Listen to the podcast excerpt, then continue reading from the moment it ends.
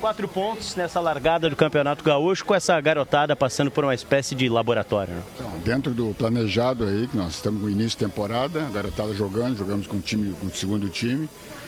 Teve um entrosamento também, achei um jogo muito, muito adequado, porque tivemos oportunidade, houve criação de jogadas, perdemos alguns gols embora o gramado não é tão, não é tão não é muito bom, a eliminação acho que eu achei, eu enxergo pouco achei horrível, imagina dentro do campo. Mas acho que dentro do planejamento está ok. O, o, time foi bem, quatro pontos em seis está ótimo. Teco, já tem uma previsão para quando a equipe principal vai estrear? Tem dois jogos agora na arena. Tem uma expectativa para isso? Eu não consegui ler a cabeça do Renato na cabeça dele. Estou tentando ler e não consegui ainda, mas ele sabe quando é que vai estrear. Ô, Dé, pergunta para falar da participação da, da garotada, né? Gurizada, alguns já a gente pôde ver o ano passado no time de transição, até mesmo no Campeonato Brasileiro. É, a expectativa do departamento de futebol está sendo é, de acordo com o que vocês é, previam? Superou? Está tá na média? Então, acho que se tu olhar, se tu comparar o ano passado com esse ano, ano passado eles estavam ainda com aquele um pouco de nervosismo da estreia Hoje tu vê que aquela questão da estreia já está superada. Hoje eles estão consolidando a forma de jogar. O Jean-Pierre jogou uma bela partida, o Matheus, enfim, todos jogaram bem, mas tu vê que aquele nervosismo inicial lá da, que aconteceu ano passado, esse ano não está acontecendo. Então agora só, é só um pouco mais de entrosamento agora, um pouco mais de mecânica de jogo. E obviamente, se pegar esse time aí que jogou dessa forma aqui, com um gramado bom, uma iluminação adequada, o resultado talvez fosse outro. A, a torcida teve muita dificuldade para adentrar o estádio. O que, que passaram para vocês? O que, que você sabe a respeito? Uma decisão, foi a decisão do Ministério Público, que eu acho que houve uma decisão em, em, uma decisão em função de que tinha que algumas, algumas prerrogativas ser cumpridas e e não, não, a gente não tem o que fazer, porque não tem como. é uma lei, uma, uma lei, né? Foi determinado, só temos que cumprir. Então, não, isso não tem o que fazer.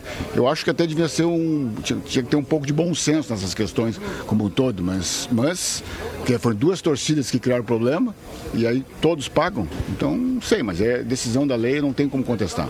Deco, a, a, o Capixaba fez gol hoje aqui, mais uma vez destaque, né? E o empréstimo dele termina em maio. O Grêmio já, já começou a conversar com o Corinthians para manter esse jogador. E mais, como é que está a busca para um lateral esquerdo além do Capixaba? Não, acho que no princípio a gente deu uma parada aí, porque exatamente a ideia de, de usar, usar esse, esse, essa equipe nesse início de campeonato é tu poder realmente consolidar e verificar quais as, os pontos fortes e quais as carências necessárias.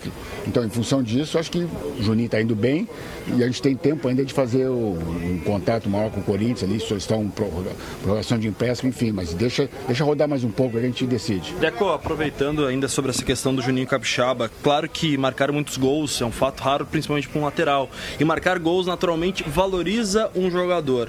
O Grêmio tem o um passe fixado desse jogador, é uma situação dentro do orçamento do clube, porque naturalmente, chamando tanta atenção com essa média de gols que ele tem com a camisa do Grêmio, outras equipes também podem se interessar por esse jogador. É uma situação fácil do Grêmio, se o Corinthians não liberar um empréstimo, de exercer essa preferência de compra? Tem, foi um empréstimo com passo fixado, que obviamente não vou dizer qual é o valor, mas está dentro dos nossos planos, está dentro do nosso orçamento. Se for o caso, a gente exerce. Então é só uma questão burocrática, automática, chega o prazo no contrato, maio, compra ou depende de uma negociação? Não, e aproveita e esclareça se a boa atuação do Juninho pode fazer o Grêmio desistir de um lateral.